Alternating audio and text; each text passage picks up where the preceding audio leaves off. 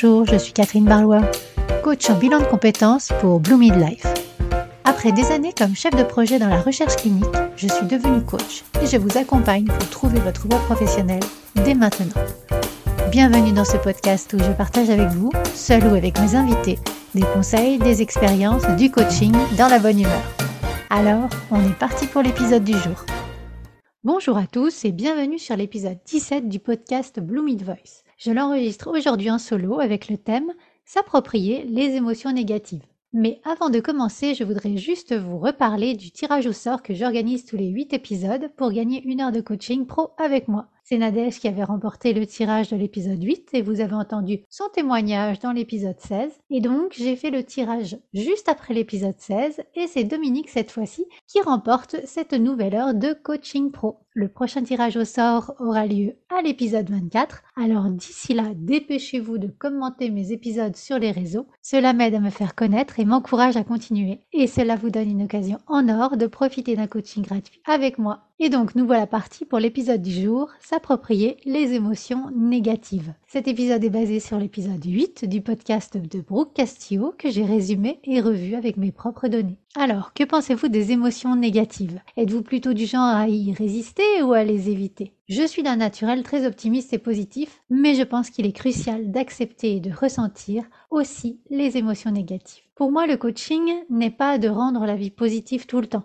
mais plutôt d'apprendre à naviguer dans l'existence, une existence où, Brooke le rappelle, c'est 50-50. 50%, de positif et 50% de négatif. Si nous étions heureux à 100% du temps, ce qui est totalement utopique, comment saurions-nous que nous sommes heureux? Nous n'aurions pas de point de repère, de comparaison, et peut-être que ce 100% bonheur perdrait de sa saveur qui sait. Brooke dit que sans malheur, le bonheur ne peut exister. Ce sont les deux faces d'une même pièce. Le bonheur et le malheur sont interconnectés et chercher à éviter totalement les émotions négatives peut être contre-productif. On voit très souvent sur les réseaux sociaux les gens ne mettre que des images de vie merveilleuse. C'est sûr que cela vend du rêve, mais la vie c'est un équilibre entre positif et négatif. On peut même être dans l'entre-deux, le neutre. Dans la sphère professionnelle, cela peut être également le cas. Ne dire ne montrer que la partie où tout va bien, car il peut y avoir la recherche de l'excellence. Cette notion est d'autant plus présente lorsqu'il s'agit d'atteindre un niveau d'accomplissement élevé, et les émotions négatives peuvent sembler contradictoires avec cette quête d'excellence.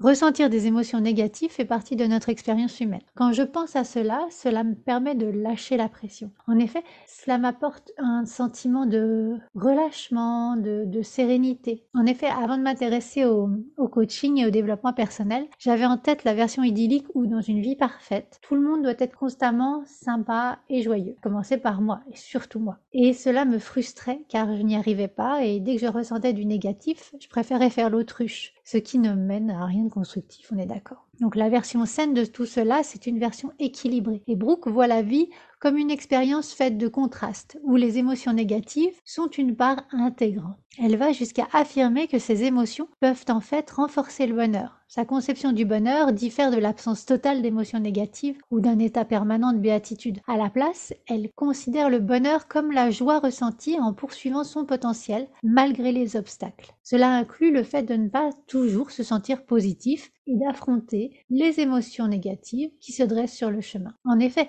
il existe un lien entre les émotions négatives et les obstacles qui entravent la réalisation de nos objectifs. Brooke aborde également la tendance à souhaiter que nos enfants soient heureux en permanence. Cependant, elle rappelle que la capacité à gérer les émotions négatives vient de l'expérience de celles-ci. En évitant constamment ces émotions chez nos enfants, nous les privons en fait d'une partie essentielle de la vie. Plutôt que de dire à un enfant qui vient de tomber Allez, ça va aller, c'est rien, tout va bien, pour lui éviter de pleurer et le pousser en quelque sorte vers le positif, il vaut mieux simplement le prendre dans ses bras et lui demander Tu pleures parce que tu t'es fait mal ou tu as eu peur? Dis-moi. Parfois les pleurs s'arrêtent alors. L'enfant est écouté dans son expérience et je tiens cela de la communication non violente. Il y a tellement à en apprendre. Mais revenons aux émotions. Brooke partage son expérience avec ses clients, notamment que de nombreuses personnes évitent les émotions négatives, en particulier en utilisant la nourriture pour masquer ou fuir ces émotions. Elle explique que le véritable bonheur ne vient pas de la suppression des émotions négatives, mais de l'ouverture à celles-ci pour vivre pleinement. Brooke parle de la nourriture, mais il existe tellement de dérivatifs dans notre société qui nous permettent de nous échapper du négatif que nous n'avons pas envie de regarder en face. Ça peut être Internet, le travail, l'alcool, certes la nourriture, euh, les achats compulsifs. Il y a tant de choses qui peuvent servir d'échappatoire. Brooke nous encourage à embrasser le contraste tout en laissant de côté la résistance, afin de vivre pleinement et d'expérimenter toutes les facettes de l'existence. Ressentir toutes ces émotions pour mieux avancer dans sa vie, aussi bien personnelle que professionnelle. Ressentir ces émotions, c'est un acte courageux et cela permet de s'engager pleinement dans l'action sans craindre les émotions qui peuvent l'accompagner, comme la peur, la honte, la frustration. Quand on se met en action, on est susceptible de rencontrer pas mal d'émotions négatives. Et les accueillir permet de continuer à rester dans l'action. Brooke recommande de consacrer quotidiennement un court laps de temps, même 10 minutes, pour ressentir les émotions négatives plutôt que de les éviter. Juste s'asseoir et décrire ses émotions intérieures. Au départ, ça peut être difficile de ressentir des émotions et on peut voir cela comme de la musculation. En effet, au départ, quand on commence, on n'a pas idée de l'endroit où se trouvent nos muscles. Et puis, quand on continue le sport, les muscles se dessinent peu à peu. Eh bien, ressentir des émotions, c'est un peu pareil. Au départ, cela peut être simplement content, pas content. Ok, je caricature. Mais il y a une époque pas si lointaine où, juste avant d'être en burn-out, j'étais juste partagée entre je suis bien et je ne suis pas bien. Et généralement, quand on commence à regarder ces émotions de plus près, on n'en distingue que quelques-unes. La joie, la tristesse, la colère, la peur. Et plus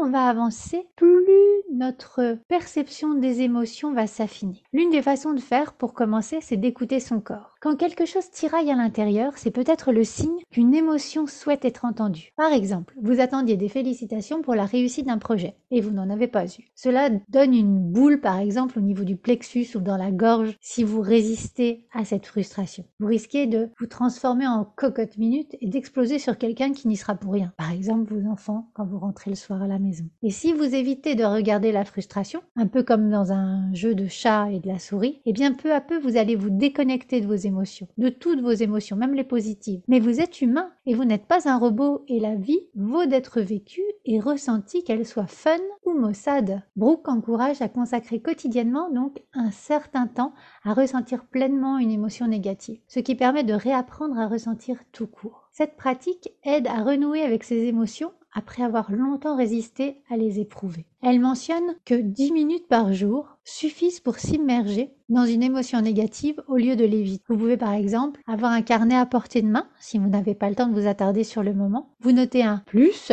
ou un moins et les circonstances de l'émotion. Et une fois seul, vous pouvez reprendre votre carnet et analyser plus en profondeur ce qui s'est passé et ce que vous avez ressenti à ce moment-là. Et ça vous permettra un petit peu de dégoupiller l'émotion en elle-même. Les émotions, peur, tristesse, frustration, découragement, abattement, j'en passe et des meilleurs, font partie la vie de chacun, indépendamment de son succès ou de son statut social. Accepter ces émotions au lieu de les rejeter ou de les cacher est une manière de s'ouvrir à une gamme complète d'expériences émotionnelles. Cela a un impact positif car cela peut créer une ouverture du cœur et la création d'un espace pour des émotions positives. Un peu comme si en regardant le négatif en face, en l'accueillant, eh bien on était plus prompt à accueillir le positif. En tout cas, c'est ma perception des choses. Et une fois entraîné à regarder et à accueillir ces émotions, il devient facile de les écouter au moment où elles se produisent. Et là, en acceptant l'émotion sans résistance, chaque vague d'émotion dure environ 60 secondes et finit par L'acceptation de ces vagues d'émotions est un moyen de s'ouvrir à la fois à des émotions négatives et positives, et c'est un processus de renforcement de la résilience émotionnelle. En tant que coach, je vous aide à accueillir ces émotions afin qu'elles n'entravent pas votre parcours professionnel et qu'au contraire, elles soient pour vous une force pour atteindre vos objectifs. Brooke souligne l'importance du contraste émotionnel pour apprécier pleinement les émotions positives et elle affirme que ces émotions contrastées sont interconnectées, contribuant ainsi à une expérience émotionnelle complète et elle propose l'idée d'accepter les émotions négatives et de les laisser s'exprimer plutôt que de les combattre. Les émotions négatives font partie intégrante de l'expérience humaine. En les acceptant, on peut approfondir la compréhension de nos désirs, de nos espoirs et de nos expériences émotionnelles. Brooke distingue donc entre permettre à une émotion négative d'émerger et y réagir. On est juste dans l'écoute. Ressentir consciemment les émotions négatives, les observer sans jugement et les laisser être ce qu'elles sont sans réagir à ces émotions pour les accepter et les laisser suivre leur cours. Brooke fait un parallèle entre l'acceptation des émotions négatives et la guérison d'une maladie. Tout comme en acceptant la grippe et en laissant le corps guérir, en acceptant les émotions négatives et en les laissant traverser, on peut progressivement évoluer vers un état émotionnel plus équilibré. Elle conclut en soulignant que l'acceptation des émotions négatives est une partie fondamentale de l'expérience humaine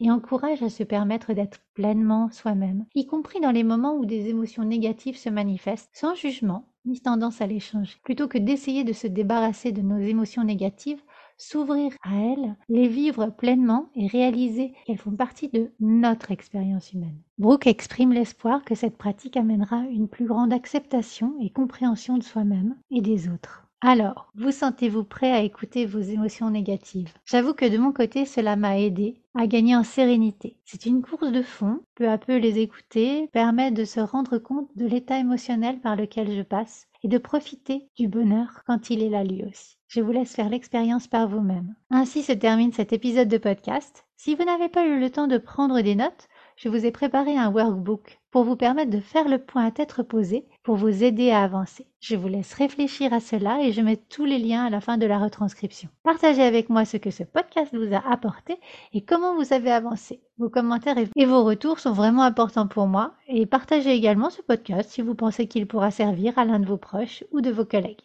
Je vous donne rendez-vous vendredi prochain pour ma prochaine interview avec Carole Douillot. D'ici là, très belle semaine et à très bientôt. Si vous êtes resté jusqu'à la fin de ce podcast, sachez que j'organise un concours. Pour cela, il vous suffit de laisser un commentaire sur Apple Podcast ou Spotify et de m'envoyer la copie d'écran de ce commentaire sur l'adresse contact at bloomidlife.fr. Car nous ne savons pas qui nous met un commentaire. Tous les 8 podcasts, je ferai un tirage au sort pour offrir à une personne une heure de coaching dédiée à ses objectifs professionnels. À très bientôt. Si cet épisode vous a plu, n'hésitez pas à le liker, à le partager, à mettre 5 étoiles sur votre plateforme d'écoute préférée. Et je vous souhaite une belle semaine.